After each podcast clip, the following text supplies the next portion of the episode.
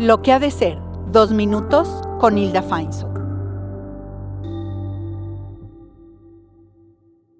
La vida tiene un flujo y todos somos testigos de ello.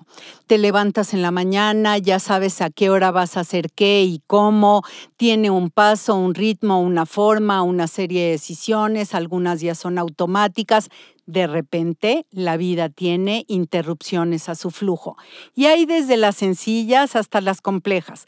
Las diferentes situaciones y el desafío que presenta rompe el flujo que tenía la vida. Ejemplo, tienes una cita, sales de casa y encuentras que la llanta está baja. Y eso es un rompimiento de flujo porque justo saliste con el tiempo adecuado para llegar y ahora no sabes si detenerte, cambiar la llanta, hablarle a alguien, tomar un Uber, irte caminando o cuáles son tus opciones.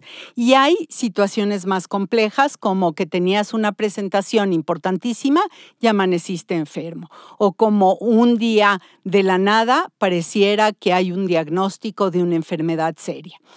O estaban muy bien en el trabajo y de repente algo sucedió, la empresa decidió cortar costos y la gente se tiene que ir de la organización. Así que todos estos rompimientos de flujo lo que hacen es ponernos en una situación que inicialmente parece crítica. Te invito a tener un método en donde pienses en el flujo anterior y en el flujo nuevo. ¿Qué tenías antes y qué necesitas crear ahora? Y cuando pienses en el flujo anterior, reconoce que hay una interrupción, que hay algo que te está deteniendo. Por muy chico o muy grande que sea, algo está interrumpiendo el flujo. Después di lo que está pasando en voz alta y qué compromisos vas a asumir. Como parte número tres de este proceso, hazte cargo de lo que se ve afectado.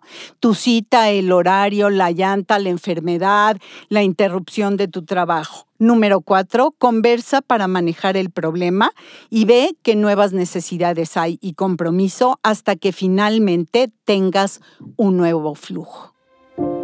Yo soy Hilda Feinsod y esto es lo que ha de ser.